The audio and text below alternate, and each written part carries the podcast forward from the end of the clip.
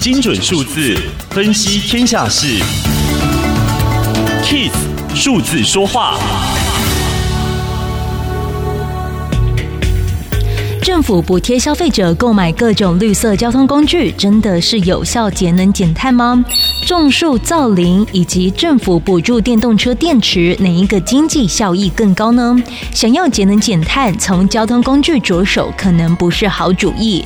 德国柏林寄出四十五万美元的自行车补助金，估计每年只减排了七吨的二氧化碳。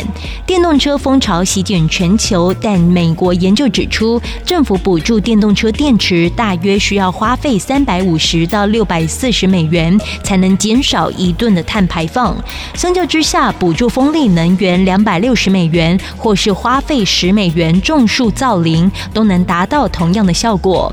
然而，不同研究对成本的估算差异很大，在选择减碳方式的时候，仍然必须考量成本之外的因素。